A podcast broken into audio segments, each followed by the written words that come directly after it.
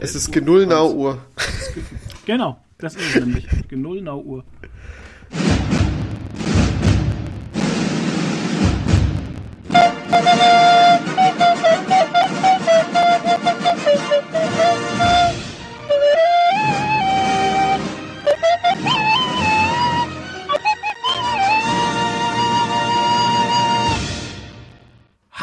Herzlich willkommen zu einer Sonderspezialausgabe von Geekeriki, dem Nerdy Talk. Wir haben heute wieder einen ja, schon bekannten Gast bei uns dabei und zwar den Sascha. Hi Sascha. Hallo, ich freue mich hier zu sein. Für alle, die dich nicht kennen, äh, erklär dich mal ganz kurz selbst. Erklär dich, ja. Ich erkläre mich mal. Ich bin, äh, ja, ich bin tatsächlich Comiczeichner. Ähm, seit 2015 veröffentliche da äh, stetig äh, Comics, sowohl online als eben auch bei verschiedenen Verlagen. Vielleicht kennt man äh, von mir Der Buddha von Berlin. Kein Vatertag ist 2021 mit äh, dem Ecom-Preis, äh, Independent Comic Preis ausgezeichnet worden. Und meine laufende Serie heißt Mad Eagle und ist eine 80s Ploitation 80er Jahre lesbare Videokassette. Kennt man vielleicht und wenn nicht, sollte man sie kennenlernen. Und wenn ich kurz ergänzen darf, du hast ja noch online eine Serie am Laufen, gell? Ähm, Horror im Plattenbau. Nee, wie heißt's? Genau, also im Prinzip ist der Untertitel Horror im Plattenbau. Die Serie selber heißt Drinnen und handelt von mehr, ja, genau. mehreren Kindern, die wegen eines Unwetters äh, ihre Wohnung, ihr Domizil in einem Plattenbau nicht verlassen dürfen und mitbekommen, dass äh, da anscheinend auch noch etwas wohnt, was ihnen nicht so wohlgesonnen ist. Mehr will ich gar nicht verraten, ist aber alles auch bis zum aktuellen Stand online nachzulesen in meinem Instagram-Kanal äh, Comic Cabin. Sehr gut. Und mit dabei natürlich der Toni. Hallo. Und ich, der Florian. Ähm, wir haben uns äh, ziemlich kurz entschlossen äh, getroffen, um wir wollten mal kurz den ähm, ja, den 20. Internationalen Comic-Salon in Erlangen äh, nochmal durchgehen. Natürlich jetzt von verschiedenen Ansichten. Das war so mein Gedanke dahinter. In Sascha als Künstler, mit, also Teilnahmen als Künstler und äh, wir zwar als ordinäre Besucher. Äh, für mich, ich, das war tatsächlich der allererste Comic-Salon, wo ich dabei war. Für Toni war es der fünfte, dritte. dritte, dritte. Und Sascha war ja auch schon öfters dabei. Deswegen glaube ich, haben wir hier einen ganz coolen Mix an, ähm, ja, Leuten, die jetzt mal was erzählen können über den Comic-Salon. Ganz kurze Hardfacts. Ähm, ich habe mir gerade nochmal die Pressemitteilung rausgesucht. Wir hatten tatsächlich ähm, rund 30.000 Besucher ähm, vom 16. bis 19. Juni. Es war über äh, 30 Grad heiß, 35, 37 Grad. Es war super heiß einfach. Ähm, ja, es war wieder am Schlossgarten. Das war ja ähm, irgendwie so ein Aushilfsplatz, habe ich mitbekommen. Und ähm, alle waren sehr, sehr glücklich. Also ich habe tatsächlich mit vielen äh, Künstlern geredet ähm, am Samstag und am Sonntag und alle waren total begeistert, weil sie immer so fast ausverkauft waren. Also wisst ihr, was ich meine? Also das ist es, das, das Publikum war sehr ja in Geberlaune, sage ich mal. Aber da kommen wir jetzt gleich mal zu Sascha. Wie ist denn dir das gegangen am Comic-Salon? Wie hast du das alles empfunden? Ja, die Frage wurde mir tatsächlich gestern auch gestellt äh, von jemandem, der nicht teilgenommen hat, beziehungsweise nicht hingekommen ist, äh, weil sein Lieblingsverlag nicht dort aufgeschlagen ist und er sowieso nicht so riesengroßen Bock auf die Veranstaltung hatte. Wie war es für mich? Ich fand es mega geil. Für mich war es der beste Comic-Salon, an dem ich bisher teilgenommen habe, sowohl als Fanboy vor dem Tisch als auch als ähm, Zeichner hinter dem Tisch. Dazu muss ich sagen, ich, mein erster Comic-Salon war 1990. Ich bin ja auch einen Tacken älter als ihr. Ähm, da, damals hat mich Papi noch hingefahren. Äh, zwei Jahre später hatte ich dann das Glück, ähm, Will Eisner dort zu treffen, der mir dann auch zwei Bücher signiert hat, auf die ich noch wahnsinnig stolz bin. Und dann war ich Ewigkeiten nicht mehr bis 2008. Und äh, Seit 2014 sitze ich dann also auch als äh, Künstler hinter dem Tisch und äh, so gesehen äh, war das jetzt für mich tatsächlich der äh, dritte richtige ähm, Comic-Salon, wo ich hinter dem Tisch bin. 2014 war ich tatsächlich nur bei Jazam am Signieren, weil ich eine Kurzgeschichte da veröffentlicht habe. Und ähm, ja, der, der zweite äh, Comic-Salon, der tatsächlich in den Zelten stattfand. Äh, traditionell war der immer in der Ladeshalle anzutreffen, was jetzt ja auch eher so ein äh, städtischer Zweckbau war. Äh, durchaus traditionsbehaftet, aber äh, das Gegenteil von geil. So gesehen war das mit den Zelten natürlich wunderbar. Seht ihr wahrscheinlich ähnlich. Absolut. Ähm, bei den Zelten war es für mich halt so, ich hatte die ganze Zeit, also die ganze Zeit das Gefühl, wir hatten super krass gemischtes Publikum. Also, weil durch den Schlossgarten, da lief ja wirklich jeder durch, ne? Also das, das war jetzt nicht nur sehr typische Comic-Nerds, sondern da waren auch Familien da mit Kleinkindern, mit mittleren Kindern, da war wirklich alles dabei. Und ähm, das ist das, was ich auch von vielen Künstlern gehört habe, dass sie tatsächlich so ähm, das, das Gefühl auch hatten, dass ziemlich nicht so comic-affines Publikum unterwegs war und trotzdem ähm, Bock drauf hatten und sich viel informiert haben. Ich glaube, dafür muss sowas ja auch sein, so eine Veranstaltung. In der Ladeshalle war das so, die ist ja irgendwo am, am Ende von Erlangen. Da wussten die Bewohner, die Erlangener, gar nicht, dass, dass da was Comicmäßiges in ihrer Stadt stattfand. Also das war dann auch oftmals so. Ja, fahren Sie mich mal zum Comic-Salon, hieß es da. Und der Taxifahrer guckte einen mit großen Augen an. Nö, haben wir sowas nicht irgendwie. ähm, das ist natürlich was anderes, wenn sowas mitten in der Stadt und mit der Stadt stattfindet. Und das war das Geile, dass dann eben tatsächlich im Schlosspark dann eben Familien mit Kindern waren, äh, die einfach mal ein bisschen geguckt haben, dann vielleicht doch mal in die Zelte gegangen sind, also die sich eine Eintrittskarte dann geholt haben, dann doch in die Zelte gegangen sind und davon angesteckt wurden. Und das hat man so gemerkt. Also das Ganze war wirklich so wie wie, äh, wie soll man sagen, also irgendwie so eine vertrocknete, ähm, ein vertrockneter Blumentopf, wo ein Samen drin war und auf einmal kam da ein bisschen Wasser rein und das reagierte und wurde zu einer wunderschönen Pflanze. Und diese also diese, natürlich, ne, ist, wow. ja, ist ja eine Metapher für Corona, ja. ne, die Dürre, so. Ach, äh, und diese, und diese, diese vier, vier Jahre tatsächlich äh, Abwesenheit des Comic-Salons, beziehungsweise eben Ausfall im Letz-, äh, beim letzten Mal. Wir haben jetzt vier Jahre die nicht mehr gehabt. Das war schon, das hat man allen angemerkt, dass da äh, auf einmal wieder eine Stimmung herrschte, die nicht so selbstverständlich war. Also ich fand's großartig. Toni, also ich kann mich dem eigentlich nur anschließen. Ich fand es auch echt äh, sehr schön. Ich muss dazu sagen, dass ich ja leider nur den Samstag da war. Das fand ich ein bisschen schade, weil da war alles ein bisschen, äh, ja, was heißt stressig, aber ich habe mir nicht so die Zeit nehmen können für alles und ähm, habe es aber aus persönlichen Gründen einfach früher nicht ähm, geschafft. Und ich muss auch tatsächlich sagen, äh, wir hatten ja den, den Comic-Salon dieses Jahr gar nicht so auf dem Schirm, ne, Flo? Wir haben uns ja relativ spät auch akkreditieren lassen. Wir haben, ähm, das war irgendwie durch Corona und so und durch dem, dass es am Anfang des Jahres ja auch noch ganz anders äh, aussah mit, ähm, ja, was findet statt, was, wie können wir planen, keine Ahnung, da war das irgendwie dann eher so spontan auch von uns. Und ähm, ja, da habe ich ja auch deswegen hatte ich auch keinen Urlaub oder so von der Arbeit und dann war das auch mit Freitag ein bisschen schwierig. Aber so an sich äh, hat mir der Samstag äh, sehr gut gefallen. Ich habe ähm, ich habe, äh, es war auch sehr schön, weil man das Gefühl hatte, da kommen wir, denke ich, später auch nochmal drauf, ähm, durch dem das jetzt die ganzen Lockerungen eben da sind, was Corona-Regeln äh, Regeln angeht, ist es auch eine sehr schöne, offene Veranstaltung gewesen. Ähm, sehr herzlich und ähm, man hat so viele Menschen getroffen, die man irgendwie jetzt äh, in den letzten Jahren über das Internet kennengelernt hat oder, oder schon länger über das Internet kennt, aber noch nie getroffen hat. Die hat man endlich mal persönlich getroffen, weil es eben so ein großes Event ist und, äh, und da ein Pflichtevent eigentlich schon fast für Comic-Menschen ist. Und das war, das war sehr schön, das hat mir sehr gut gefallen, ja.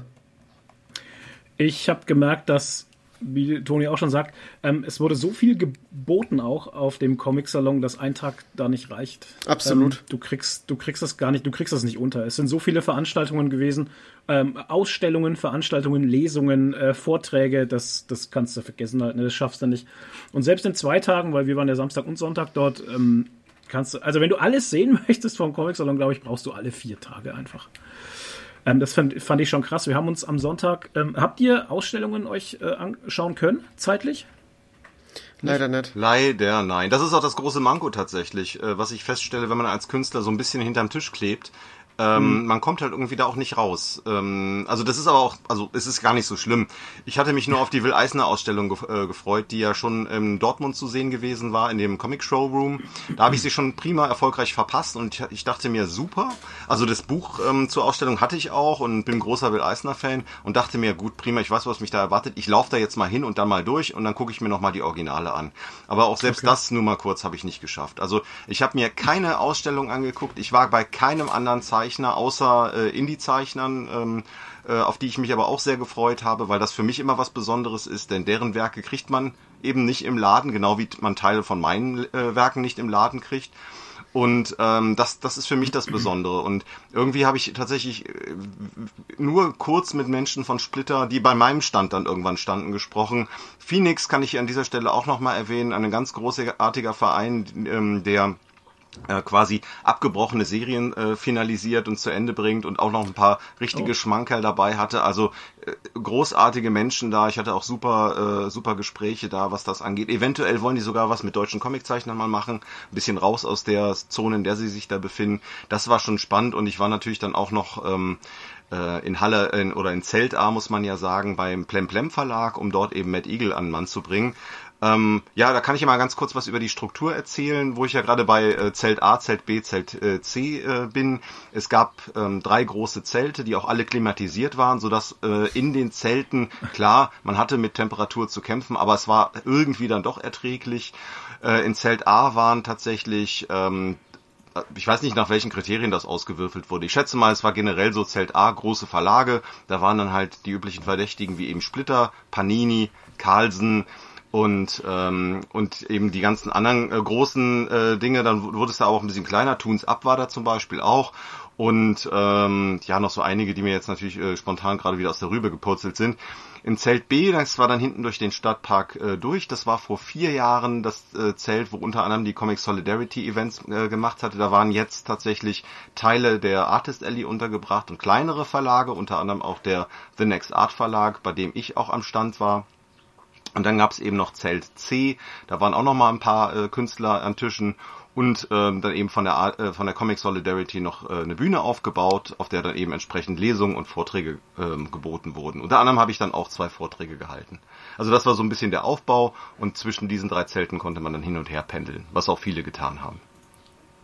Wie war es bei deinen Vorträgen? Waren die gut besucht? Super, also tatsächlich toll, wobei ich auch nicht ganz so die äh, geilsten Slot hatte, Slots hatte, wobei mir das ja auch wurscht war.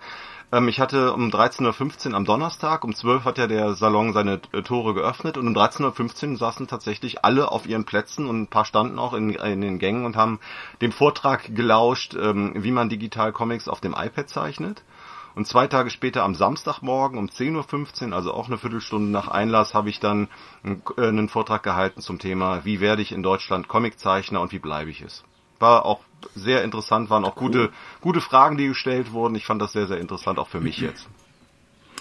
Was ich dich als Künstler mal fragen möchte, wir hatten nämlich mit einigen äh, Künstlern geredet, weil wir es auch über ähm, Comic-Con Stuttgart hatten und Preise, was Stände angeht. Jetzt warst du mit einem eigenen, habe ich das richtig verstanden? Du hattest einen eigenen Tisch? Nee, nee, ich war mit dem Verlag, gar nicht. Okay. ich war mit dem Verlag da. Also im, ich weiß, dass die, äh, also ich weiß nicht, wie die Künstler äh, oder die Artist Ellie Plätze ähm, bepreist sind, habe ich keine Ahnung von. Hm. Ich werde irgendwann eine Rechnung von meinem Verlag bekommen, ähm, weil ich mich ja an den Platz und aber auch da ist dann auch noch Unterkunft drin und Verpflegung drin und eben äh, daran ähm, auch natürlich monetär beteilige.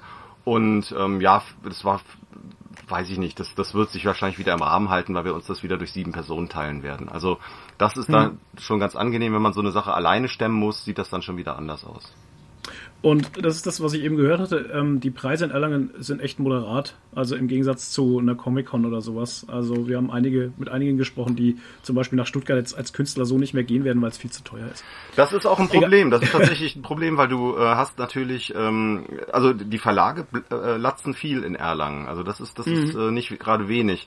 Aber ähm, tatsächlich fehlt da auch irgendwie die Nachwuchsförderung. Und du siehst da, und das wirst du ja auch gemerkt haben, ein, ein, es ist schon vom Gefühl her auch aber auch vom Aussehen her und von dem, was geboten wird, ein großer Unterschied zwischen den Comic-Cons ne?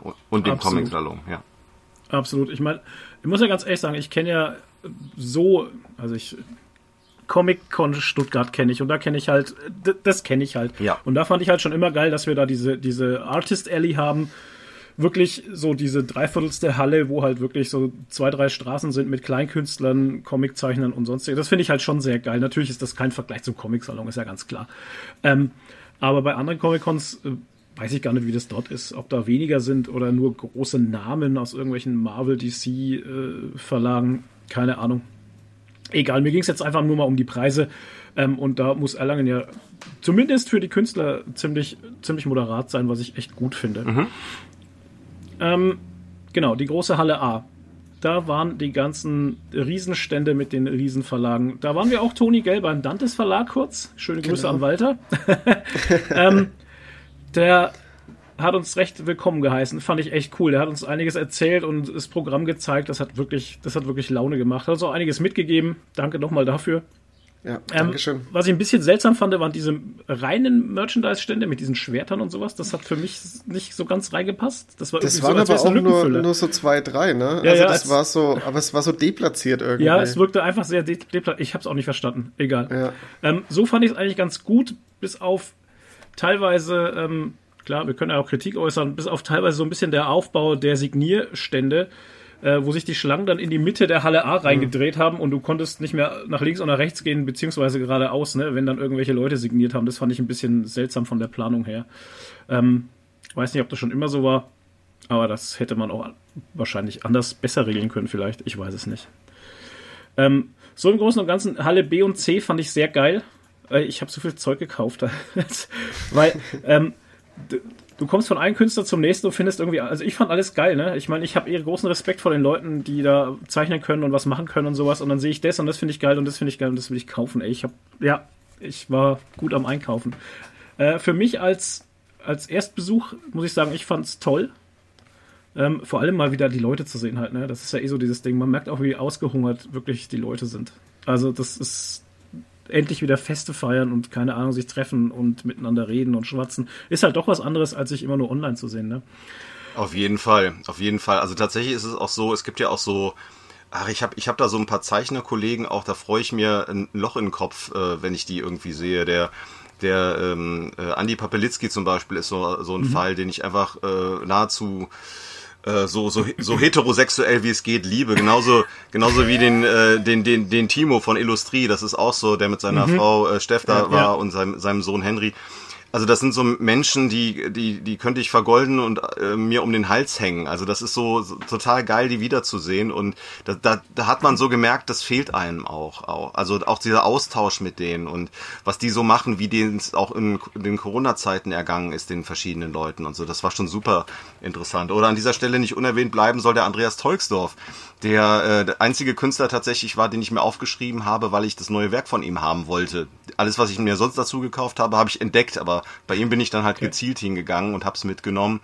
Ähm, der, ähm, der sehr im äh, Linie Claire-Stil so Tim und Struppi mäßig zeichnet. Habe ich 2017 oh, okay. habe ich den ähm, auf der Comic-Jade in Aachen für mich entdeckt und der macht so tolle Sachen, das ist Wahnsinn auch. Also auch äh, wirklich richtig toll. Und Paul Ritzel, ähm, da, der, der ähm, hat einen wahnsinnig irren Augsburg-Comic gemacht. Also das war auch absoluter Wahnsinn. Also ich habe so viele Leute da entdeckt. Und wie ihr den Dantes Verlag eben gerade angesprochen habt, die Jungs sind auch so unfassbar geil. Also die haben ein so tolles Portfolio irgendwie. Ähm, Wahnsinn. Da habe ich mir Cinema Purgatorio mitgenommen äh, von Alan Moore, ähm, was wahnsinnig aufbereitet war. Also ich glaube, das ist so echt einzigartig. Ich glaube, der hat der Übersetzer auch drei Jahre oder was dran gesessen an dem Ding. Also Wahnsinn. Krass. Ja. Toll. Äh, die haben ja generell sowieso in ihren Comics immer ganz viel Bonusmaterial hinten drin, Erklärungen und alles Mögliche. Ich habe das, ähm, mein erster Dantes Verlag Comic war eine Studie in äh, Scharlach, äh, nee, Scharlachrot ist das ist der Smaragdgrün. Der Original Smaragdgrün, genau.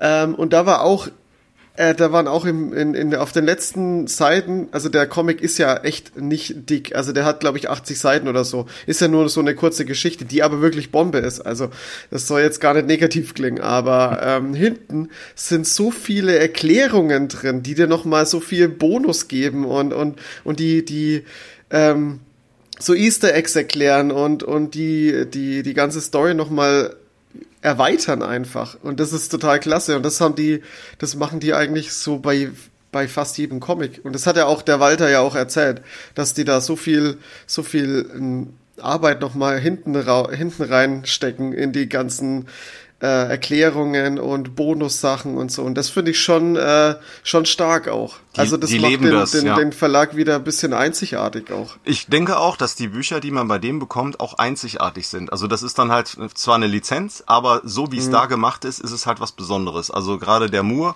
in dem Fall oder auch ähm, Usagi äh, Yojimbo von Stan Sakai, also da kannst du dich da mit den Leuten auch so in so eine Tiefe drüber unterhalten. Also die erklären dir Sachen, die du nie wissen wolltest. Und das ist echt total irre. Also ich liebe diesen Verlag. Ich finde auch äh, den Yoshio Dantes unfassbar sympathisch mit seiner Crew. Und die sind auch alle leider wahnsinnig trinkfest. Also das habe ich dann auch schon, schon, schon erlebt. Ja, aber also wirklich auch ganz toll. Und ähm, ja, ähnlich spitze Zielgruppe dann eben bei uns im Zelt, das war ja dann ähm, Insektenhaus Verlag äh, ähm, von ähm, dem Alexander Kasch Kaschkel. Und ähm, das ist auch für mich so ein Ding. Also der, der macht's auch genau richtig. Auch sehr spitze Zielgruppe, sehr, ähm, sehr gute Bücher, auch gut gemachte Bücher. Ähm, die Traumatales, darüber bin ich damals gestolpert, die hat er gemacht, ähm, die mich auch direkt angesprungen äh, haben. Also ähm, das ist auch für mich auch einer so dieser Verlage, die, wo, bei, von denen ich sehr, sehr froh bin, dass sie diese Szene jetzt seit noch nicht allzu langer Zeit irgendwie ähm, ähm, bereichern. Sehr cool. Äh, Insektenhaus Verlag ist, die haben eigentlich, also die haben sich sehr auf dieses Horrorgenre spezialisiert. Äh, Horror, Horror und Erotik, also die haben halt auch mhm. krassen ja, kann man es Porn nennen? Ja, ich denke schon so ein Stück weit irgendwie. Haben aber auch ein bisschen Mainstream jetzt drin gehabt, äh, okay. ich, was ich mir auch mal jetzt zugelegt habe. Ähm, also ich bin, ich bin von denen schon ein großer Fan. Der macht es sehr gut. Ähm, die ähm, Zeichnungen sind auch oftmals sehr, sehr großartig. Ähm, die, die lizenzierten Künstler, die er da hat, finde ich auch toll. Also im Großen und Ganzen, also auch wirklich ein, ein Verlag, den man so auf der Uhr haben muss. Und ich glaube, der hat auch noch Großes vor.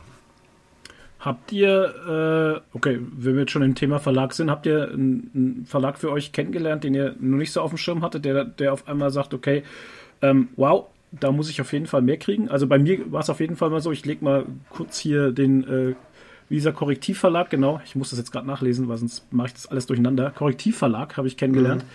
Die ähm, bringen Literatur, Journalismus und Kunst zusammen in, so, in Comics. Und äh, das sind so Art grafische Reportagen oder Biografien.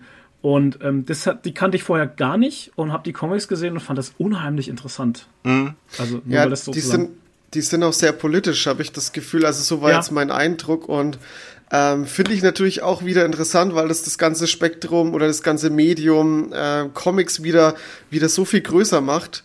Also das, was angeboten wird an verschiedenen Comics und ähm, ich bin ja auch so ein ich lese ja auch gern so Sachbücher und so. Ähm, und da denke ich, schlägt es schon auch in meine Kerbe, was interessant sein könnte für mich. Ähm, die haben ja auch den, also das war ja ein Riesenschinken, der, der Erdogan, äh, Erdogan-Comic. Ja. Und der hat auch Sandra drüber erzählt, das soll, ich glaube, sie hat ihn gelesen und sie war auch, sagt auch, dass der sehr interessant ist. Also da könnte ich mir schon auch vorstellen, dass das für mich sehr interessant sein könnte, ja. Ja, ich fand halt interessant die Reportage Weiße Wölfe um die Nazi-Szene mhm. in Deutschland zum Beispiel. Also das genau. ist so genau. eine Sache, die, ja, geholt. das, das, wird sich alles mal geholt.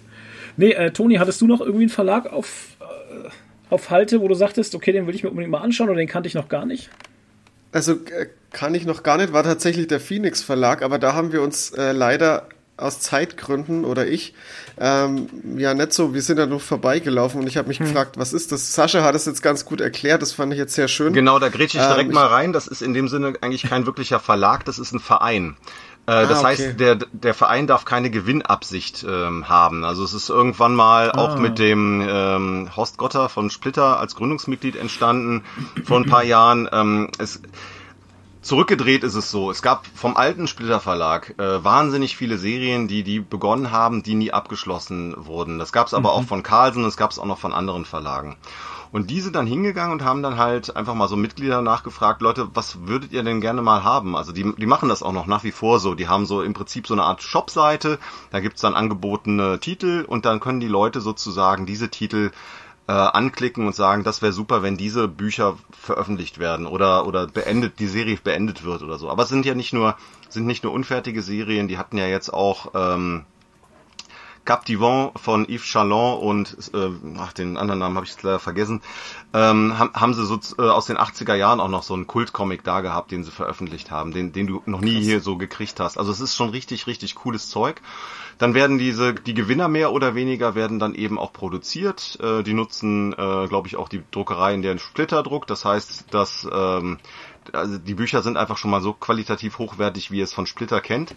Und äh, also ich finde das schon mal allein eine wahnsinnige Leistung und die bringen die auch in die Läden rein, beenden, also führen auch Serien fort, wie zum Beispiel Agent Alpha. Ich weiß nicht, ob ihr einer einer von euch das irgendwie kennt.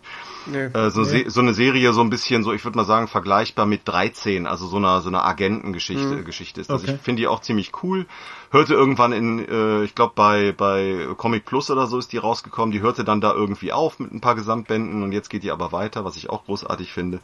Und und so machen die das dann auch. Und wenn die halt eine Lizenz erwerben, ist es mitunter so, dass da noch eine zweite Lizenz dranhängt. Und dass man halt die, ich sag mal, die Lizenz kriegst du, möchtest du noch günstiger eine zweite Lizenz oder eine dritte Lizenz erwerben. Da machen die das auch und bringen dann auch nochmal Bücher raus, die normalerweise bei ihnen ähm, auf der auf der Hitliste ein bisschen weiter unter, unten rangieren würden und so. Also ich habe da, also ich habe es mir erklären lassen, es ist sehr spannend. Jeder von uns kann Mitglied werden. Also äh, ich bin es auch nicht tatsächlich, aber ich spiele mit dem Gedanken, weil ich es einfach schon so geil finde. Ähm, und ähm, durch Corona und die Ausgebefreund, ähm, Geldausgebefreudigkeit der Menschen ist es wohl so, dass der Verlag ein bisschen Probleme bekommen hatte mit seiner Gewinnabsicht, weil er darf ja keinen Gewinn erzielen und da musste, mussten sie sich wohl überlegen, was machen sie jetzt mit der Kohle. Also jetzt mal so vereinfacht gesagt. Äh, haben sie aber auch wieder in den Griff gekriegt, als sie dann wieder ein paar Lizenzen bezahlen mussten und so weiter. Ähm, das ist halt auch nicht ganz einfach, wenn man ein Verlag ist. Aber das ist wirklich großartig, was die machen. Menschen sind sehr nett, man kommt mit denen leicht ins Gespräch und das Portfolio ist überragend. Oh, ich finde es jetzt dann, so wie du es jetzt erklärt hast, finde ich jetzt den Namen des äh, Verlages oder der, der, des Vereins äh, finde ich ja da sehr poetisch. Wenn man so überlegt, die, die Wiedererwecken, ähm, abgesch also abgebrochene Reihen. Also da steigt die Reihe wieder aus der Asche wie Phönix. Äh, wie Phönix aus der Asche steigt der Comics da wieder ja, empor. Geil. Phoenix. Ich meine, klar ist es anders geschrieben, aber ähm, sprechen tut man es ja trotzdem wie Phoenix. Äh, genau. Finde ich sehr poetisch, sehr schön. Und dann eben auch Phoenix beenden, ne? Phoenix Ende. Also das, ja. das, passt, passt schon. Also wie gesagt, sehr nette Typen äh, und also lohnt sich auf jeden Fall auch ähm, beim nächsten Mal, wenn ihr die Möglichkeit habt, das also Podcast auch nochmal zu covern. Ich glaube, das ist auch für viele andere Comic-Fans interessant. Ja, tatsächlich. Also es, ja, mhm. macht Bock, ne? Macht Bock auf mehr. Ähm, so, was hätten wir denn noch? Ähm, ja, Ausstellungen. Okay, ihr habt keine Ausstellung gesehen. Ich, ich jump jetzt nochmal kurz zurück, weil meine Frau und ich, wir haben uns tatsächlich Sonntagmorgen, wie wir angekommen sind, ähm, schnell die Gang Ho-Ausstellung angeguckt. Die war etwas fernab in so einer zwielichtigen Welt. Mm. es war, okay. also ja, das war halt fernab von den ganzen Einkaufsstraßen und sowas und dann bist du da reingekommen. Das war eine eigene Straße für sich irgendwie abgeschlossen. Also das war ganz strange. Keine Ahnung. Ich fand's interessant. Auf jeden Fall, die Ausstellung war sehr schön. Ich meine, Gung Ho, ich kenn's halt aber trotzdem war es schön zu sehen. Ähm, dann hatten wir uns noch ähm, das Jaja-Haus angesehen. Das war auch ganz interessant. Da war auch, das war auch eine schöne, schöne Ausstellung einfach. Ähm, dann Lu Yang, False Awakening, das ist ein Medienkünstler, der irgendwie in China geboren ist und das war, ich habe es nicht verstanden. Das, ich bin sorry, da war ich zu, zu doof dafür. Das, also meine Frau hat es glaube ich auch nicht verstanden. Hast du es verstanden? Okay, sie hat nee, also sie hat es auch nicht verstanden das war irgendwie strange. Also wenn das jemand weiß, äh, der mir das auf erklären kann für, für jemanden, der, ja, keine Ahnung. Das war halt so audiovisuelle 3D-Kunst. Ja, Aud audiovisuelle 3D-Kunst. Aber bewusst äh, androgyn und so, das war, glaube ich, ein großes Thema, weil geboren als Frau, ähm, identifiziert sich aber als Mann und das kommt auch in diesen Figuren rüber und etc. Ja. Es, ja. ja. und wilde Musik dabei und viele blinkende Effekte. Ähm, dann hatten wir noch äh, Fruits of Knowledge, die Welt von Liv Strömquist, hatten wir uns noch kurz. Wir haben eigentlich recht viel gesehen, denke ich mir jetzt gerade. Ähm, haben wir jetzt noch angeguckt, das war auch sehr interessant. Ähm, feministisch-politische Alltagsstudien, genau. Ähm, ja, hatte der Salon irgendwie ein, ein Überthema? Hab, wisst ihr da was? Äh, also ich bilde also mir ein, ich habe gehört Feminismus oder sowas, aber war das wirklich das Überthema des Salons? Also ich habe tatsächlich im, äh, im, im, im Leben und im Wirken auf dem Salon davon gar nichts mitbekommen. Hm. Ähm, aber im Vorfeld, also die haben natürlich auch ähm, viele Plakatmotive, die den Bereich äh, Feminismus covern äh, gehabt und so weiter. Also ja, ich, ich finde das auch gut. Also das ist, ist, ist ja auch ein Thema, was durchaus irgendwie ähm, nach wie vor äh, große Relevanz besitzt. Äh, gerade im Hinblick auch hier auf das Abtreibungsgesetzurteil in den oh USA, Gott, ne? Ja, da ist man ja wieder, da ist ja der Feminismus mal wieder ein paar Jahrhunderte zurückgeworfen äh, worden. Ja. Aber äh, jetzt so als als Künstler auf dem Comic-Salon habe ich davon jetzt nicht so viel mitbekommen. Aber ich mache ja auch tatsächlich gar nicht so viel feministische Werke, sondern eher teilweise das Gegenteil davon, wenn ich an Matt Eagle denke. Matt Eagle. Aber ist ja auch in Ordnung. Ähm, ich habe es als, als Besucher, also wenn ich jetzt die, die Ausstellung nicht besucht hätte, hätte ich es so auch nicht mitbekommen. Aber natürlich war das Hauptaugenmerk bei den Ausstellungen schon dann darauf gelegt, äh, Body Sex Positivity und sowas. Strong Female Lead. Das hat man schon gemerkt. Ja, und ähm, vor allem auch bei den, ähm, bei den äh, nominierten äh, Comics dann für den Max- und Moritz-Preis, da war ja auch sehr viel Diverses dabei. Äh, was ja gut ist, also. Ja. Ja, da, da sprichst du auch was Schönes an. Also ähm, meine äh, bekannte und befreundete Zeichnerin Josephine Mark hat ja ähm, tatsächlich da abgeräumt. Einmal beim E-Com hat sie ja gewonnen für Murr, äh, ein Western erschienen im Zwerchfell Verlag und dann eben nochmal einen Tag später Trip mit Tropf im Kibitz Verlag erschienen ähm, und die startet jetzt mal so richtig durch. Äh, ist eine Künstlerin aus Leipzig, cool. die ich im Comicgarten Leipzig kennengelernt habe. Unfassbar lustig, ähm, wahnsinnig schöner poetischer Zeichenstil, hat eine wunderbare Melancholie in ihrer Arbeit. Also äh, wer das hört, gebe er mal oder sie Josephine Mark ein in äh, in, in Google und gucke sich die Zeichnungen an, die dabei rauskommen. Und wenn da keine Kaufentscheidung hinten dran hängt, dann weiß ich auch nicht. Okay. Okay, ist gemerkt. Tritt mit Tropf. Ja, super Comic. Super Comic. Also wirklich ganz, ganz toll. Und wie gesagt, die Künstlerin auch persönlich super nett. Also wirklich richtig, ich bin begeistert und ein bisschen neidisch. ja, darf man ja sein. ja, selbstverständlich. Ähm, bester deutschsprachiger Comic, ich rate das mal kurz runter, äh, Work-Life-Balance von Aisha Franz aus dem Reprodukt Verlag. Dann hatten wir bester internationaler Comic Dragman äh, von Stephen Appleby. Appleby? Appleby. Appleby, ja. Genau, aus dem Schallzeit Verlag. Dann im Spiegel hatten wir bester Sachcomic von Liv Strömquist. Dann hatten wir bester Comic für Kinder eben, äh, Tritt mit Tropf von Josephine Mark aus dem Kiewitz Verlag. Bester deutschsprachiges Comicdebüt hatten wir Melik und ich von Lina Ehrentraut, Edition Moderne. Bester deutschsprachiger Comicdebüt Nummer 2 war Pfostenloch von Daniela Heller, Kunsthochschule Kassel, Avant Verlag. Ähm, bestes deutschsprachiges Comicdebüt Nummer 3 war Who's the Scatman von äh, Jeff Chi aus dem Zwerchfell Verlag. Der ist übrigens der äh, Nürnberg, gell, Toni? Ich wusste es mm, Genau, das war der. Ist ein Nürnberger, ja. Können wir vielleicht mal was, ne? Vielleicht treffen wir uns mal. Publikumspreis war Lisa und Leo von Daniela Schreiter, Panini Comics. Und da hatten wir noch Spezialpreis der Jury Alexander Braun. Und Sonderpreis für herausragendes Lebenswerk, genau, äh, war Naoki Urasawa, äh, Monster, 20th Century Boys etc. pp. Doch, finde ich schon. Also coole Auswahl. Große Namen und, und ich finde es auch ehrlich gesagt gut, dass der Comic-Salon hingegangen ist und ähm, die drei Debüts so ausgezeichnet hat und nicht davon noch, noch eins ausgewählt hat. Äh, denn die verdienen es alle, sind tolle Bücher und ähm, ja, also so gesehen äh, alles richtig gemacht. Ich war, war tatsächlich sehr begeistert von der Auswahl, wobei mir äh, am Abend zuvor die E-Com-Auswahl ein wenig äh, näher war. Ähm, hm. Da wurde unter anderem der Geier äh, Jürgen Spee endlich mal ähm, ausgezeichnet für seinen Comic The Most Dangerous Game, den er im letzten Jahr eben im, auch im, in Eigenregie veröffentlicht hat. Cool. Jetzt habe ich direkt mal eine Frage. Ähm, sind so Auszeichnungen sind, so, äh, sind die wichtig für euch? Also für dich als Comic-Künstler, Sascha, wahrscheinlich, äh, also ich gehe sehr davon aus, dass dich das dann schon ähm, berührt, wenn du, äh, wenn du eine Auszeichnung bekommst, ist ja auch eine große Anerkennung. Ähm, aber so jetzt macht es für dich auch einen Kauf attraktiver? Also wenn ich jetzt äh, da lang gehe und sehe, das ist der Max und Moritz Preisträger, nee, also für mich macht es das nicht attraktiver, aber eben auch nicht unattraktiver. Ganz im mhm. ganz also mir ist mir also preisgekrönte Sachen, das ist wie das Spiel des Jahres oder sowas, das ist mir relativ mhm. wumpe eigentlich. Ich merke es nur selber, als ich ähm, als ich dann ausgezeichnet wurde im letzten Jahr für kein Vatertag äh, mit dem ähm, mit dem Ecom Preis, das hat sich schon in meiner Sichtbarkeit bemerkbar gemacht. Also und das ist auch vielleicht so ein Ding, also ich hatte das Gefühl, im Gegensatz zu vor vier Jahren viel, viel sichtbarer zu sein auf dem Comic-Salon Erlangen eben in diesem Jahr. Äh, die Leute kannten mich, sprachen mich gezielt nach Büchern an. Das war das allererste Mal auch. Also ich habe ja ähm, äh, im, im Kult Comics Verlag habe ich ja auch der Buddha von Berlin mit meinem Vater zusammen veröffentlicht, ähm, den ich gar nicht dabei hatte, weil meine Künstlerexemplare ausverkauft waren. Und äh, da habe ich dann äh, direkt, also das war dann wirklich so, ah, du hast den nicht da, aber dann besorge ich mir den hier irgendwo, was denen auch immer gelungen ist, und dann kannst du den bitte unterschreiben. Und das habe ich dann auch gemacht. Also die Leute sind schon irgendwie auf einen aufmerksam geworden, vielleicht durch so einen Preis, vielleicht weil man lang genug dabei ist und vielleicht weil man wie ich dann halt auch irgendwie jedes Jahr so 70 bis 90 Bücher veröffentlicht gefühlt. Du bist ja auch Social Media nicht unaktiv.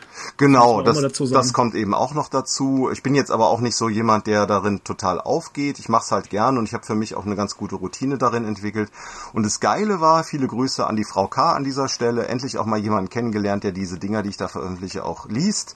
Mit der, äh, mit der habe ich ganz, ganz lang und ganz, ganz viel und ganz, ganz toll geredet.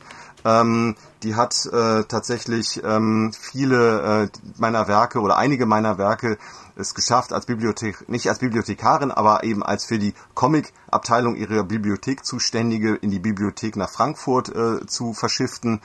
Ähm, also das ist für mich natürlich auch ganz toll, mit der hatte ich großartige Gespräche und äh, war auch toll, jemanden kennenzulernen, den man sonst nur aus der Kommentarspalte von Instagram kennt.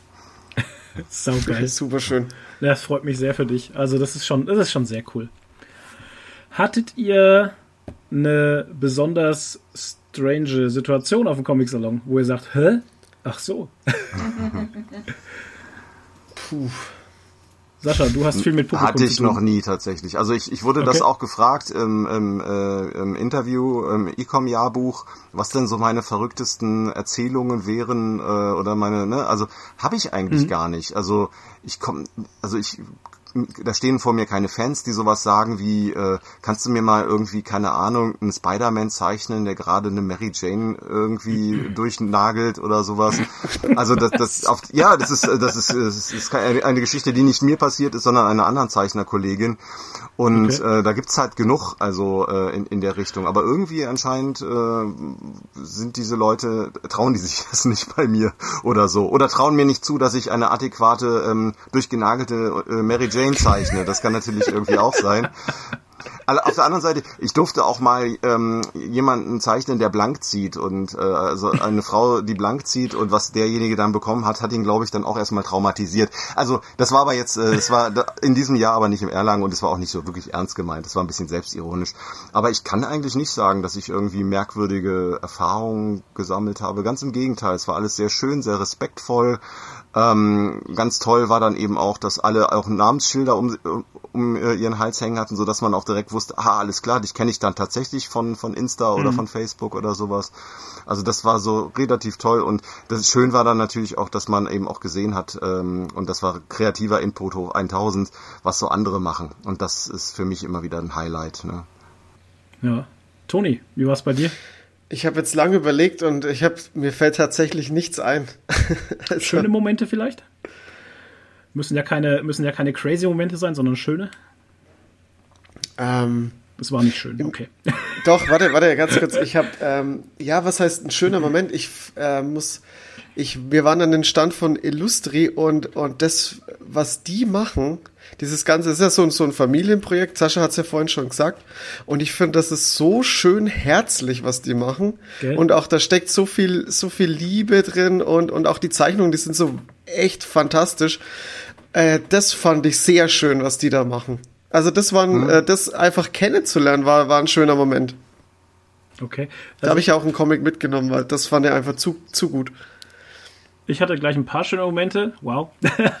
ähm, wir hatten ja dieses Treffen der Podcaster. Jetzt wird Toni gleich sagen, ach ja, genau, ähm, das Podcast. Ja, das war auch schön, ja. Das war auch ein sehr schön, das war auch ein sehr schöner Moment, einfach mal die ganzen Leute, die man sonst immer nur äh, online gesehen hat, mal wirklich zu sehen. Auch ganz am Anfang unser Treffen mit Sandra, also Booknapping, mhm. beziehungsweise vom Comic Klatsch, ähm, zu treffen. Und dann standen wir da am Reproduktverlag und dann habe ich mir die Leute alle so angeguckt, wie sie da alle in die Comics stöbern und so gucken. Das war so surreal einfach, weil ich die Stimmen gehört habe und auf einmal auch diese Leute dazu gesehen habe. Und in dem Moment dachte ich mir so, wow, jetzt stehen wir gerade echt alle zusammen hier und, und können gerade diesen Moment hier richtig genießen. Also das war ein sehr toller Moment, wie wir dann auch mit Philipp äh, draußen saßen und äh, ein paar so Bücher besprochen haben und sowas. Das war auch sehr cool da im Schlossgarten. Und was ich auch einen schönen Moment hatte, war, ich habe eine Frau kennengelernt, also Aha. ja genau.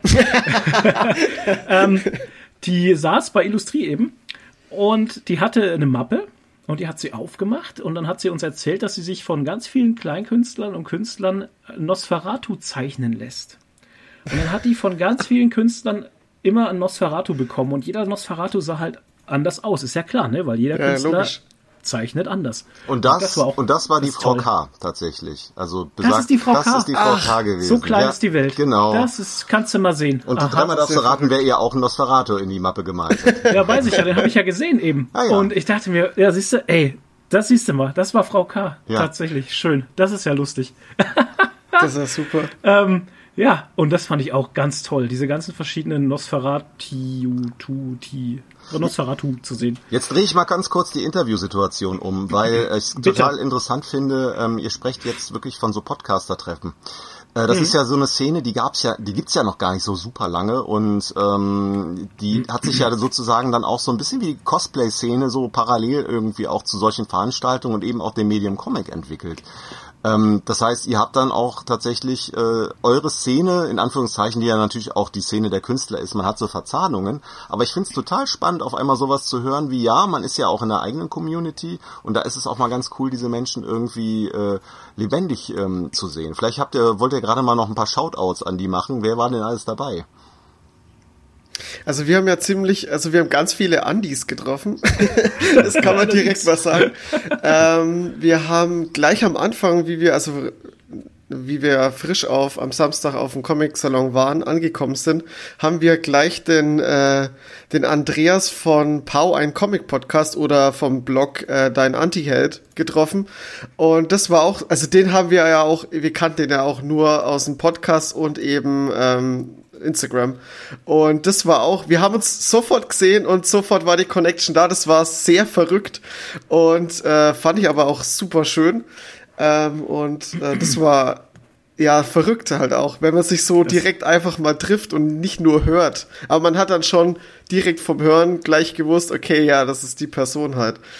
Ähm, und äh, die anderen vom Podcast, das war noch der Andi vom äh, Telestammtisch, der Andi von Comic Cookies und äh, die Sandra von ähm, drei Frauen äh, in Comics. Die war auch noch, die war auch noch dabei. Und es sollte eigentlich noch eine ähm, zweite Frau dabei sein, weiß ich aber jetzt. Die ist äh, leider verhindert gewesen und ich kann auch jetzt leider nicht wiedergeben, wer das war. Ich Ja. kannte die Person, glaube ich, nicht. Die hatte da irgendwie zeitlich, ist da was, Hm. ist die eingesprungen, glaube ich, gell, bei irgendeinem Vortrag oder sowas. Auf jeden Fall Okay. auch eine Comic-Künstlerin, Ja, super. bin ich mir ziemlich sicher. Ich glaube, Ähm, Lara hieße. Ich, sorry, dass ich bin das, mir jetzt, das ist natürlich bin mir super jetzt auch nicht mehr peinlich. ganz sicher. Nee, dabei waren noch Breedstorm und Patrick, Patrick Schuller. Ähm, die waren als Zuhörer dabei und haben auch noch Genau. manchmal was mit eingeworfen. Beziehungsweise, ich glaube, Breedstorm hat immer die Tür aufgemacht. Das war sehr gut. das hat es durchgezogen durch diesen Raum, ja, ja. Ja, die kenne ich vom, äh, vom Frankfurter Comic-Stammtisch. Auch sehr, sehr, Ja. sehr, sehr nette Gesellen. Absolut. Ähm, was ich halt geil finde, ist eben, weil du schon sagst, diese Community, die sich da mit Podcastern entwickelt hat, ähm, wie du auch schon sagst, so Zahnradmäßig, das arbeitet ja alles zusammen, weil wir ja dann eigentlich die sind, die über eure Werke berichten und es so in die Welt hinaustragen, also mit dazu, ne?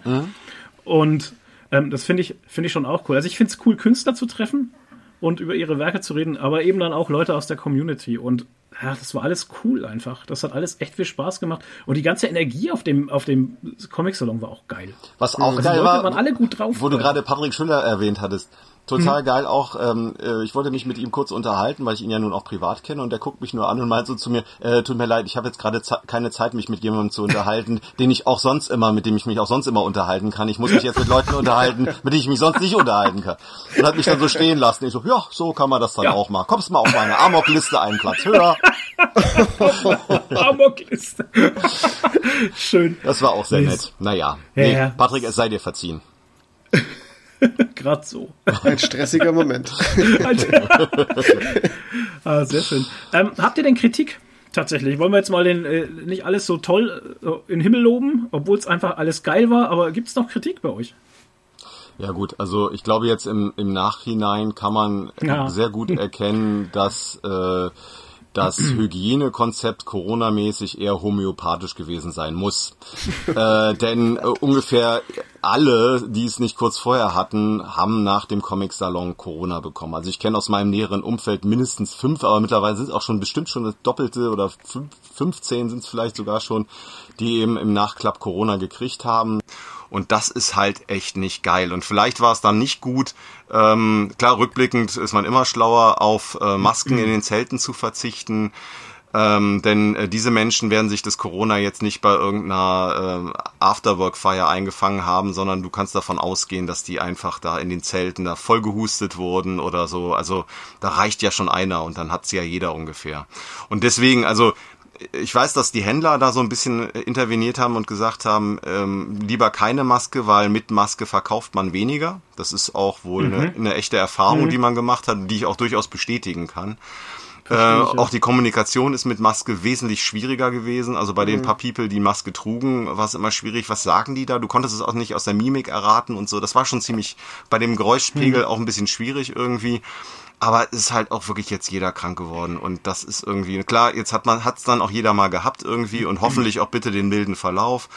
Aber ich finde, darauf sollte man nicht bauen man kann ja nicht sagen, ja, wir haben jetzt irgendwie zwei Jahre lang irgendwie äh, Veranstaltungen abgesagt und jeder ist von uns nur top vermummt irgendwie rausgegangen und, und so.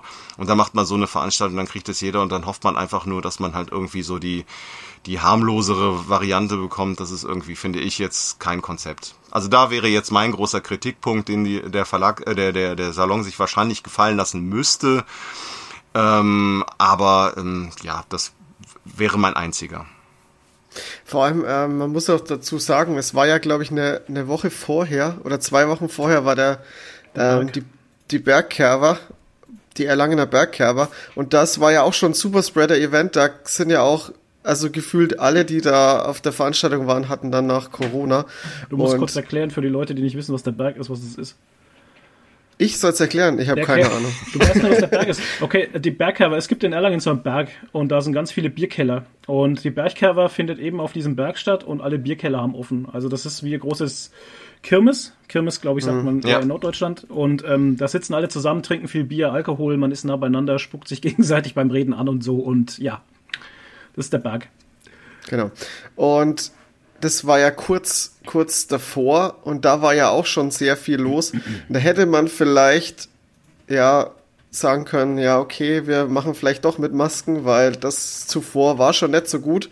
Aber, naja, schade. Die haben ja auch gesagt, ein äh, paar Tage vorher haben die Veranstalter ja auch gesagt, ähm, freiwillig Masken tragen die haben ja sogar ausgeteilt, ne? Vor den, vor den Zelteingängen. Das schon, ja, ja, das schon. Eine FFP2 bekommen, ja. Also ich glaube tatsächlich in den engen Parametern, die man so als Veranstalter äh, besetzen kann, also so, äh, ich glaube tatsächlich eine Maskenvorschrift hätte wahrscheinlich viel ruiniert, gerade bei so 37 mhm. Grad. Ähm, das ist schon, schon heftig gewesen. Jetzt muss man halt hoffen, dass das alles nicht so wild wird. Ich selber war einen Monat vorher äh, in äh, Erfurt im Comic Park und hab's mir dann da eingefangen, wobei ich jetzt auch nicht weiß, oh. ob ich Corona beim Comic Park gekriegt habe oder einfach nur beim Saufen mit dem Dantes Verlag danach. Deswegen, also es, es, es kann beides halt irgendwie möglich sein. Ich habe es aber gut überstanden und da war, dachte ich mir, so strategisch fiel das genau richtig, so zwischen zwei Comic-Großveranstaltungen für mich so dass ich dann jetzt äh, äh, randvoll mit Antikörpern auf dem äh, Comic Salon Erlangen unterwegs war. Und das war dann halt tatsächlich, glaube ich, also ich habe es auch nicht, ähm, ich habe mich jetzt auch ein paar Mal schon getestet, ich habe es nicht davon mit nach Hause gebracht, aber viele, viele andere dann eben schon und denen geht's dann teilweise auch nicht so gut ähm, und, und das, das, das hätte man vielleicht vermeiden müssen. Ja, das wäre jetzt auch mein Kritikpunkt gewesen. Und klar, ist unser aller Kritikpunkt auf der Twitter-Blase war es genauso. Gefühlt 90 Prozent haben auf einmal alle Corona. Ähm, ich habe es auch nicht, meine Frau auch nicht. Äh, ich habe mich durchweg getestet jeden Tag. Äh, wir hatten auch Glück. Aber als Besucher ist es halt auch nochmal was anderes. Sehe ich jetzt mal so, weil ich war auch nicht stundenlang in dem Zelt. Wenn du natürlich Künstler bist oder Verkäufer oder sonst was, dann stehst du da stundenlang ne? und ähm, stehst halt in einem geschlossenen, also mehr geschlossenen Raum halt und hast da viel mehr mit Menschen zu tun, als wenn ich da einfach nur Besucher bin und da kurz durch die Leute durchgehe. Ja. Ähm, ich habe auch keine Maske getragen tatsächlich im Zelt, weil ich habe das am Sonntag, ich habe es nicht ausgehalten tatsächlich. Also ich bin eigentlich schon Maskenfan. Äh, eigentlich schon, wow, jetzt kommt wieder die Entschuldigung, aber ich. Ähm, ich bin ja, ich bin ja kein Rassist, aber. Ist ein aber. Ich bin ja schon Maskenfan, aber ähm, mir war das, ey, das war krass. Ich bin mit Maske ins Zelt rein und war fünf Minuten drin und musste sie echt ausziehen, weil ich keine Luft bekommen habe. Ich muss Respekt an alle, die das können, ne? Ich konnte es nicht. Ich, hm. ich bin, also ich bin da ausgeflippt halt. Aber ähm, ja. Also wie gesagt, so, ich, ich, ich kann es verstehen, ich kann die Entscheidung total ja, verstehen, ich toleriere das dann auch. eben auch und im Nachhinein ist man, wie gesagt, immer ein bisschen schlauer. Ähm, ich keine Ahnung, was da sonst noch war, ob die Filteranlagen in die Klimaanlagen eingebaut haben mhm. oder sowas. Das, das kann ja alles möglich sein. Ich, ich, ich, weiß es nicht.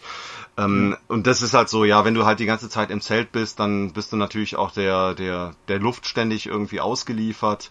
Ähm, aber ich weiß jetzt tatsächlich auch nicht von den Leuten, die noch mit mir am Stand waren, ob sich da jetzt jemand infiziert hat. Wir waren aber, also die, die meisten, die ich kannte, hatten es auch schon dann äh, einmal gehabt.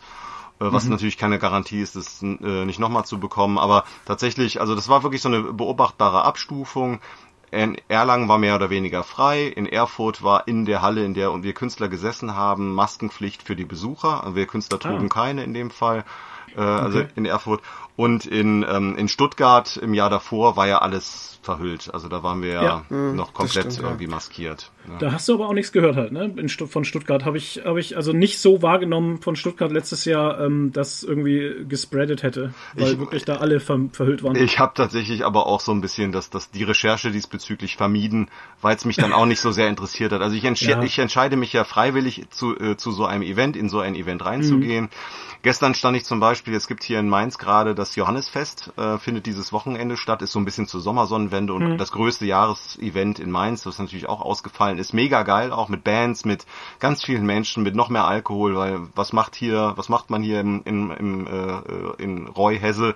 Man trinkt natürlich Wein oder in meinem Fall auch ein bisschen Bier ähm, das heißt, das, da war man eher auch ein Hemd und ich stand da so mitten in dieser Gruppe drin und dachte mir auch so, also das ist hier bestimmt, also wenn man es kriegt, dann kriegt man es bestimmt auch hier, ne? Also es, mhm. es, es lauert an jeder Ecke. Man muss darauf vielleicht doch vertrauen, dass, dass man halt eine etwas äh, schwächere Variante bekommt. Und das ist ja schon, also Omikron ist ja schon wesentlich schwächer als eben die Delta-Variante. Und das ist ja auch im Natur des Virus, dass dann irgendwie äh, im Laufe der Zeit eben auch die, ähm, die Gefahr für den Menschen abnimmt, weil der Virus sich anpasst und es sich ja in seinem Wirt schön kuschelig machen möchte. Ne? Das, da hilft es ja mhm. nicht, wenn der Wirt äh, das Virus unbedingt raushaben will. Ne? Ist halt eine evolutionäre Sache. Aber wie gesagt, das war der einzige ähm, Kritikpunkt. Ansonsten fand ich das toll ähm, organisiert. Ich fand die Zelte großartig. Auch von dem vom vom Stand her fand ich sie sogar noch besser als vor vier Jahren, äh, weil sie zwei Zelte in den Schlosspark reingekriegt haben. Und der Schlosspark ist halt ein Dreh- und Angelpunkt ähm, für Familien, für Ausflüge, für auch mal irgendwie zwischen den Zelten zu sitzen und ein Bier zu trinken. Also das ist schon so der Place to be, wenn man so will irgendwie. Und was ich allerdings nicht mitgemacht habe, ähm, das waren so diese ganzen Verlagsfeiern, Max und Moritz Feiern oder sowas. Da habe ich mir keine einzige von gegeben, was jetzt nicht an den Feiern lag, aber es lag halt daran, dass wir vom Verlag uns mit sieben Leuten ein Haus geteilt haben, was ungefähr so 25 Minuten mit dem Auto außerhalb lag und dann eben eingekauft haben, dann dahin gefahren sind und dann eben eher mit Bier gegrillt haben und dann eben man ist ja dann noch ein doch etwas älter, dann dann chillt man dann oh. dann chillt man eben im Ferienhaus. Das war aber auch ganz cool. Sehr geil. Ähm, ja, wir verlassen das ganze Gespräch natürlich positiv. Ich fand auch die Veranstaltung sehr schön, auch von der Organisation her hat mir sehr gut gefallen. Wie du schon sagst, ich kann auch immer noch mal diesen Schloss, dieses Schlossgarten-Ambiente loben. Ja. Da Absolut. saßen die Leute, haben Comics gelesen, ganz ruhig teilweise. Hinten im Hintergrund hattest du spielende Kinder, dann hattest du Cosplayer, äh, es gab auch, es gab auch Cosplay natürlich. Ähm, und das war alles ganz toll. Also für mich, also von der Veranstaltung her ganz toll geregelt. Also es hat wirklich Spaß gemacht für meinen ersten Comic-Salon. Ähm, gerne wieder jedes Jahr. Äh, kurz, kurz zu Cosplay. Ihr seid ja nun, also deine Frau ist ja da auch sehr, ja. sehr involviert. Wie habt ihr, mhm. wie habt ihr die Cosplay-Szene ähm, in, in Erlangen wahrgenommen, verglichen auch zu so einer Con in Stuttgart? Ähm, ich spreche jetzt mal für meine Frau, weil ich habe sie vorher gefragt, ob sie mitsprechen möchte, aber sie wollte nicht. Ähm, die Cosplay-Szene an sich für mich in Erlangen am Comic-Salon war jetzt eher unterpräsent, also mhm. es war jetzt nicht wirklich präsent was ich so mitbekommen habe. Ich habe auch nicht viele gesehen, habe auch ein Video gemacht, Werbung für uns selber. Das Video ging gestern online. Das könnt ihr euch auf YouTube anschauen bei Gigeriki. Ähm, es gab eine Convention, also äh, Convention, Quatsch, es gab ja dieses, diesen ähm, Cosplay-Contest, da waren mehr dort, habe ich allerdings nicht mitbekommen, weil ich eben selber unterwegs war.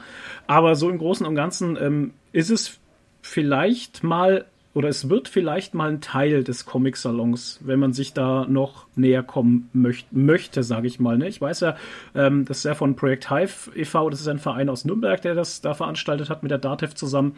Und ähm, es lief alles gut, ich habe nur positive Sachen gehört und ich denke mal, ähm, wenn das weiter in dem, in dem Schlossgarten äh, auch so bleibt und man das so machen kann, ich, könnte ich mir schon vorstellen, dass das noch präsenter wird. Okay, ja. ja. Ja, war auch mein Eindruck tatsächlich, ähm, dass hm. ähm, anderswo Cosplay eher groß oder größer geschrieben wird. Kann ich mir aber auch mit der ähm, Historie des Salons erklären, der ja nun wirklich ein anderes Publikum anspricht. Ähm, das ist ja tatsächlich, das sind ja Comic-Leser, Comic-Sammler. Also Comic ja. ist ja in dem Fall nicht nur ein, ein Name oder ein Teil des Namens der Veranstaltung, sondern das wird da auch gelebt. Bei der Comic-Con in Stuttgart geht das auch in die Richtung. Das ist ja, ähm, ich bin jetzt leid, die Unterschiede zwischen der Comic-Con, der German Comic-Con und der Comic-Con Germany zu erklären. Aber es ist halt in Stuttgart so, dass da tatsächlich auch Comiczeichner groß geschrieben werden oder größer geschrieben werden und dadurch das Cosplay auch vielleicht ein bisschen was anderes ist. Man findet da auch sehr viel Cosplay zu Comics, was man sonst eher so bei Filmen oder sowas ansiedeln kann, bei den, bei den mhm. anderen Cons, äh, äh, wie jetzt in Berlin oder Dortmund. Und das hat mir schon ganz gut gefallen. Ich, also ich mag das, ich mag Cosplay. Ich äh, finde auch, wenn man äh, noch keinen schmerbäuchigen, behaarten, nackten Wampenmann an sich vorbeigehen hat sehen im Sailor Moon Kostüm, dann hat man noch nicht alles gesehen. ähm, deswegen, also ich finde das total großartig und, und, und sehr inspirierend und es belebt die Szene und macht das Ganze auch noch bunter. Also ich würde mir tatsächlich da, da auch noch mal so eine größere Verzahnung wünschen. Kann verstehen, dass es ein bisschen schwieriger ist in, in dem Bereich, aber wie du schon sagst, wenn das alles mehr oder weniger in diesem Dreh- und Angelpunkt ähm, Schlosspark stattfindet, dann äh, kann das auch was werden. Also so, dass es auch ein bisschen miteinander, nebeneinander existieren mhm. kann. Fände ich großartig. Das, ja, das ist das, was ich mir auch vorstellen. Also das könnte ich mir für den Comic-Salon auch vorstellen, wie du jetzt gerade schön gesagt hast, miteinander, nebeneinander. Weil ich kann mir auch nicht vorstellen, dass die Cosplayer sich da durch die Zelte quetschen möchten halt. Ne? Das ist ja Quatsch, dass es so präsent wäre, dass man da so wirklich aufeinander sitzt. Ja. Aber so miteinander, nebeneinander ist eigentlich echt schön gesagt, ja. Das könnte ich mir auch vorstellen. Einziger Nachteil wäre halt tatsächlich mit der ganzen Schlossgarten-Nummer wäre halt, wenn das Wetter schlecht ist. Ne, das wäre halt dann natürlich fies. Ja.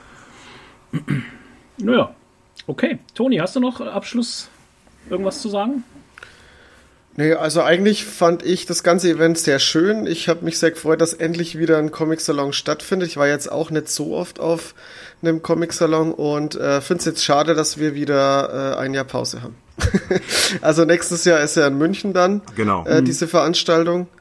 Äh, die habe ich tatsächlich noch nie besucht. Also die ist auch tatsächlich komplett anders. Ähm, mhm, also okay. Also auch auch sehr ähm, äh, comic-zentrisch natürlich, aber ähm, ja, also anders. Die, die, die Örtlichkeiten sind anders, die, äh, die Unterbringung der Zeichner sind anders und so. Ich überlege tatsächlich wieder hinzufahren. Also meine erste Con als Zeichner war, also meine erste richtige Con, wo ich als richtiger Zeichner mit einem richtigen Buch in der Hand richtig was zum Signieren hatte, war die Con in München. Ähm, gefiel mir auch gut. Der erste Tag war halt ein bisschen getrübt, weil ich irgendwie sehr, ja, man mag es mir nicht ansehen, aber ich bin halt mit, ich stehe nicht immer besonders selbstbewusst mit beiden Beinen im Leben und dann bin ich nach Hause zu meiner Frau gekommen in die Airbnb-Wohnung und die sind doch alle so viel besser als ich und ich weiß gar nicht, ob ich da den Anschluss kriege. So, äh, einen Tag später, nee, alles klar, ich bleib jetzt hier so ungefähr. ähm, das ging relativ schnell. Die Comic-Szene ist wie gesagt auch eine sehr liebe und die äh, nahm mich dann un unter ihre Fittiche und so. Aber ich war schon sehr nervös am Anfang und habe echt auch Angst davor gehabt, irgendwen auf die Füße zu treten oder äh, okay. äh, falsche Vorstellungen zu haben oder so, aber das hat alles irgendwie wunderbar funktioniert. Also der, äh, die, die, das Festival in München ist ein bisschen anders, auch sehr empfehlenswert. Ähm, aber dadurch, dass die Stadt ja auch eine ganz andere ist als Erlangen. München kannst du jederzeit besuchen. Erlangen da musst du dir schon was suchen, wenn du wenn du wenn du einen Besuchsgrund haben willst, wie zum Beispiel diese diese äh, diese diese äh, Bierkeller ähm, da. Berg, Die Berg, Berg, genau, sowas halt irgendwie. Äh, gar nichts gegen Erlangen, aber Erlangen ist halt ein kleiner Ort, der sehr belebt wird durch die Tatsache, dass es mhm. da ein Comic-Festival äh, gibt. Ob da jetzt ein Comicfest in, in München stattfindet, das interessiert jetzt erstmal den Münchner überhaupt nicht, weil die Stadt hat noch andere Dinge zu bieten. Mhm. Ja, klar. Genau. Das ist, glaube ich, so der, das sind die Hauptunterschiede.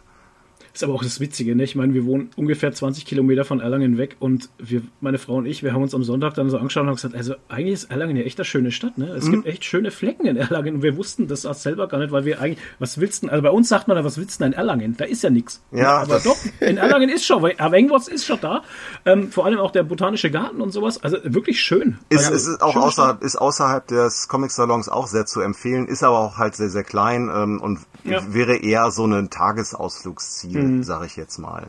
Wie jetzt auch ja. Memmingen oder sowas. Also ne, schöne, ja. schöne, okay. schöne Städte, aber eben so, mhm. ja, kann man sich dann, guckt man sich mal an und guckt sich am nächsten Tag eben die nächste und dann noch Schloss Schwanstein, wo man sowieso da gerade dabei ist, so ungefähr. Also ja. alles ganz toll, ähm, aber wie gesagt, München riesengroß ähm, und ähm, auch nicht mit so viel Verlagsvertretung. Auch, auch da, ähm, also die, die, ähm, auch, auch was ähm, Künstler angeht, das ist auch sehr reduziert in München. Ähm, alles auch ein bisschen kleiner ähm, und vielleicht dadurch familiärer, ich weiß es nicht. Also wie gesagt, ich überlege mir ähm, im nächsten Jahr nach München zu gehen und das, da, hm. dem Ganzen mal wieder äh, beizuwohnen, ähm, hab's aber bisher noch nicht entschieden. Ich bin jetzt im Moment am gucken, Ist ja noch Zeit. was sind denn so die nächsten Comic-Events, äh, die jetzt irgendwie so anstehen. Bei mir wäre jetzt, jetzt zum Beispiel eventuell die Wieslocher Comic-Tage, das ist in der Nähe von Stuttgart. Äh, findet zum ersten Mal an zwei Tagen statt, bin ich auch sehr gespannt, sehr ambitioniertes Programm. Und okay. es kann durchaus sein, dass ich da auch als Künstler aufschlagen werde. Das wäre jetzt so mein, hm. mein nächstes Ding. Wie sieht's denn bei euch aus mit der nächsten Veranstaltung? Äh, Stuttgart Comic Con tatsächlich erst wieder Ende November. Cool. Ja, also ja. Super. ja, also, tatsächlich. Ja, das ist halt zwischendrin. Ich von der Planung her, ich muss tatsächlich jetzt immer recht weit vorausplanen. Ähm, aber wisst ihr, was ich geil finde? Der Comic hat mich angefixt. Ne? Ich habe wieder richtig Bock auf Comic und so.